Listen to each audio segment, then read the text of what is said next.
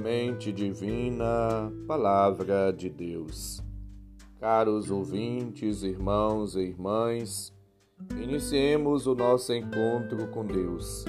Em nome do Pai, do Filho e do Espírito Santo. Amém. Proclamação do Evangelho de Jesus Cristo segundo Lucas, capítulo 11, versículos de 29 a 32. Glória a vós, Senhor. Naquele tempo, as multidões se reuniram em grande quantidade. Jesus começou a dizer: Esta geração é uma geração má. Ela busca um sinal, mas nenhum sinal lhe será dado, a não ser o sinal de Jonas. Com efeito, Assim como Jonas foi um sinal para os ninivitas, assim também será o filho do homem para esta geração. No dia do julgamento, a rainha do sul se levantará juntamente com os homens desta geração e os condenará, porque ela veio de uma terra distante para ouvir a sabedoria de Salomão.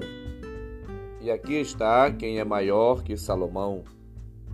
No dia do julgamento, os ninivitas se levantarão juntamente com esta geração e a condenarão, porque eles se converteram quando ouviram a pregação de Jonas. E aqui está quem é maior do que Jonas. Palavra da salvação. Glória a vós, Senhor. Jesus prossegue em direção a Jerusalém e diante da multidão, setenta, faminta e desejosa de sinais, de milagres, prodígios, portentos, ele dar ensinamentos. Jesus aproveita daquela realidade muito similar à de Jonas na cidade de Nínive que precisava de conversão, de mudança de vida, de arrependimento, para convidá-los também a dar um salto de qualidade na fé.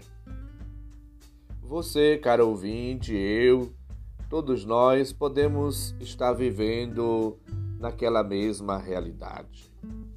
Como que cegos, cabeça dura, insensíveis a ação, a graça, a presença de Deus na nossa vida. Todos os dias somos agraciados, beneficiados com as dádivas divinas, a respiração, a vida, a saúde, a força, o entusiasmo, a dedicação, o amor que o Senhor suscita no nosso ser no nosso interior, no nosso coração. Todo dia nascemos de novo, renovamos de novo nossos projetos, nossa coragem, nossa dedicação, nosso amor, nossa vontade de viver, de agir, de fazer o bem. E tudo isso é sinal da presença de Deus em nós. Deus se comunica, se revela, Deus fala através dos acontecimentos que nos cercam, das realidades, dos fatos. E é preciso estar de olhos abertos aos sinais da presença de Deus. E a partir da realidade que nos provoca, devemos agir, movidos por Deus. Lembrar a salvação de Jonas, símbolo da morte e ressurreição, faz com que Jesus acentue a misericórdia salvífica de Deus. Deus está oferecendo para você para mim, como ofereceu para os ninivitas e para o povo de Israel, a oportunidade da salvação. Acolher o dom de Deus, a graça de Deus, o dom maior, o Espírito Santo, é fundamental. Os judeus e a multidão que estava ali diante de Jesus o questiona diante do milagre que ele tinha realizado de expulsar um demônio. Jesus, ele é Deus e hoje convida-nos a acolhermos a sua palavra. Felizes os que ouvem a palavra de Deus e a põem em prática. Lucas 11, 28. Esta bem-aventurança contrasta com as palavras de juízo e de condenação dirigidas por Cristo àquele povo que se fecha, se recusa a acolher a misericórdia, a salvação, a bondade, os dons do Espírito. E diz: Olha, se vocês não se converterem, serão condenados. É preciso, portanto, arrependimento, mudança de vida.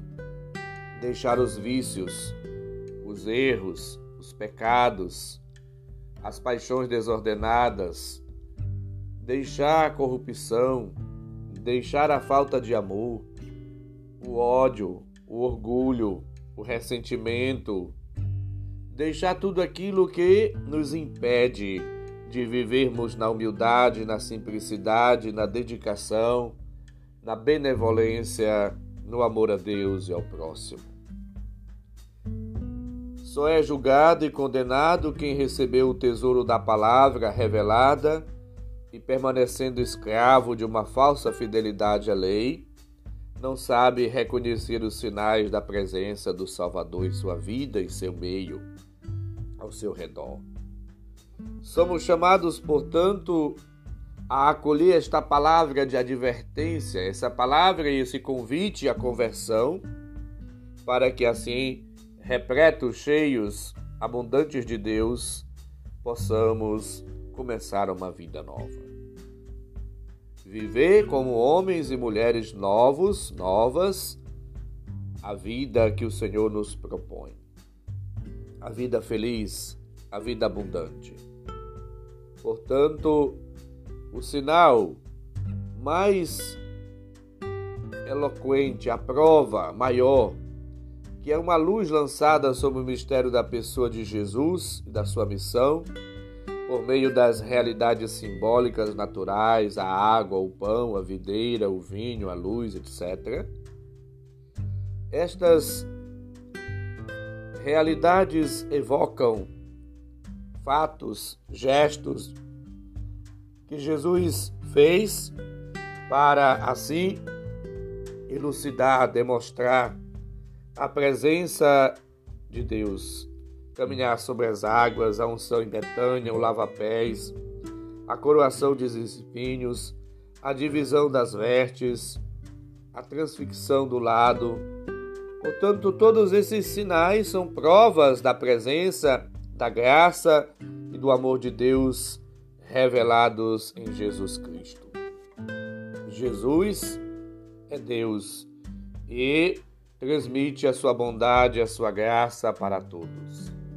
Cabe a nós acolher ou não a mensagem de vida e de salvação. Cabe a nós tomarmos a decisão de abandonar o pecado e viver uma vida nova. Portanto, somos chamados hoje por Deus, por meio da Sua palavra, a tomarmos uma decisão, a fazermos uma escolha. Viver uma vida iluminada, repleta, cheia da graça de Deus, como pessoas livres, renovadas, restauradas, redimidas, ou permanecer como escravos do pecado, do vício, dos erros, das falhas. Que o Espírito Santo nos faça escolher a vida e promover a vida em todos os sentidos. O Senhor esteja convosco, Ele está no meio de nós. Abençoe-nos, Deus, bondoso e misericordioso, Pai, Filho e Espírito Santo. Amém santo e abençoado dia para todos. Um abraço, felicidades.